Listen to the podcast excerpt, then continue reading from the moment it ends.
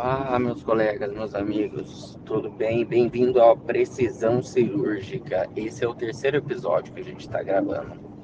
E hoje eu gostaria de comentar um detalhe muito interessante e importante: é o uso dos materiais permanentes durante a nossa cirurgia minimamente invasiva.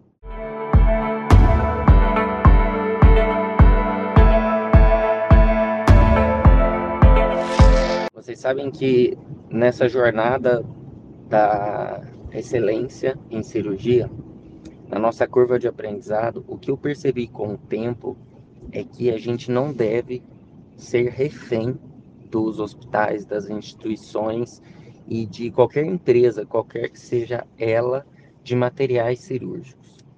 O ideal é que nós tenhamos o nosso próprio material. Muitas vezes é difícil a gente ter todo o equipamento, o rack da laparoscopia, o monitor, o suflador, a câmera, mas uma coisa faz muita diferença: é a energia bipolar permanente.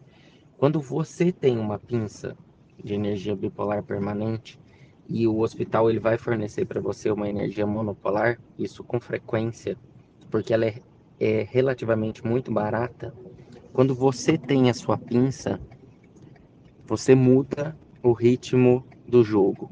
Por que, que eu estou falando isso? Porque você passa a fazer suas cirurgias com independência. E a, você consegue realizar 99% das cirurgias que você irá fazer sem o uso do OPME.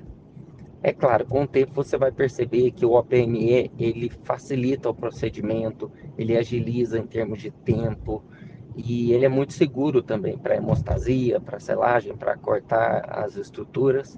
Mas é, às vezes você não tem esse material disponível. Então a gente não vai deixar de fazer as cirurgias ou até mesmo iniciar a nossa curva de aprendizado porque a gente depende de algum OPME ou pela liberação do convênio ou por paciente ter que comprar o material. Se vocês fizerem uma revisão na literatura, vocês vão ver que existem muitas cirurgias complexas, aqui no caso em especial, muitas cirurgias pélvicas, com realização única e exclusivamente com o uso de uma pinça bipolar permanente. Então, isso realmente fazendo diferença na realização da cirurgia. O segundo ponto que eu gostaria de destacar é em relação a, a esse mesmo assunto é que existem algumas cirurgias complexas que é impossível de você realizar sem o uso dessa pinça bipolar permanente. Por quê? Porque ela facilita a hemostasia e diminui o índice de uma complicação maior. Por exemplo, nas cirurgias pélvicas complexas, onde tem ressecção de mais de dois órgãos pélvicos, a hemostasia ela é fundamental. E essa pinça é a melhor pinça que a gente tem que ter para hemostasia. Ela funciona super bem, ela tem uma dispersão lateral de calor pequena, ela é eficiente na em cessar, em parar o sangramento. Então dá uma segurança muito grande para você.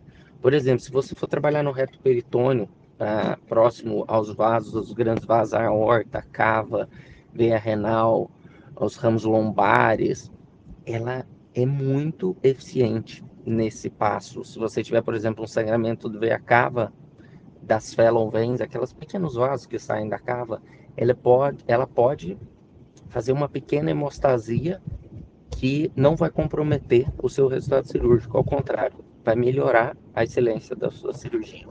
E o terceiro ponto que eu queria chamar a atenção aqui é como você utiliza essa energia. Vou dar um exemplo para você. Essa semana passada a gente fez uma cirurgia e ao final da cirurgia a instrumentadora virou para mim e falou assim: "Nossa, doutor, essa pinça bipolar é boa, né? É bem melhor que a do concorrente". E a do concorrente é a pinça que é mais vendida no país. Olha só que interessante. A própria instrumentadora, por participar de um volume grande de cirurgias, percebeu a eficiência da pinça. E não é necessariamente a pinça que é mais vendida. Mas como a gente a utiliza em poucos momentos na cirurgia, ela se torna eficiente. Outro detalhe técnico é como você utiliza a ponta da pinça. A gente sabe que a pinça esquenta enquanto a gente está acionando o pedal. Então você segura a estrutura, pisa na pinça, pisa no pedal, a pinça vai esquentar, vão formar umas borbulhas, a gente espera essas borbulhas subirem e descerem, ou seja, diminuírem, por quê? Porque daí a gente já fez toda a retirada de líquido do tecido e foi feito o selo. Nesse momento é que está muitas vezes o erro em que você para de pisar porque sua mente já imaginou, ó, oh, a selagem já foi feita. Você para de pisar e é nesse momento que a ponta da pinça esfria e ela gruda no selo que você fez. E na retirada você pode ou remover o selo ou causar um sangramento que você estava tentando parar. Então, que, qual que é a dica principal? É a gente acionar a pinça manter o pedal acionado. Quando a gente perceber que já foi feito toda a selagem das estruturas, a gente abre e retira a pinça pisando no pedal. E só a partir daí para de pisar no pedal. Essa, sem dúvida, é uma das dicas mais importantes que tem para o uso dessa pinça. Tá bom, pessoal? Espero que vocês estejam aproveitando aqui esse podcast. E pode compartilhar à vontade com o colega da sua equipe, porque eu tenho certeza que essa informação pode fazer diferença para todo mundo. Grande abraço, boa semana cirúrgica para todo mundo.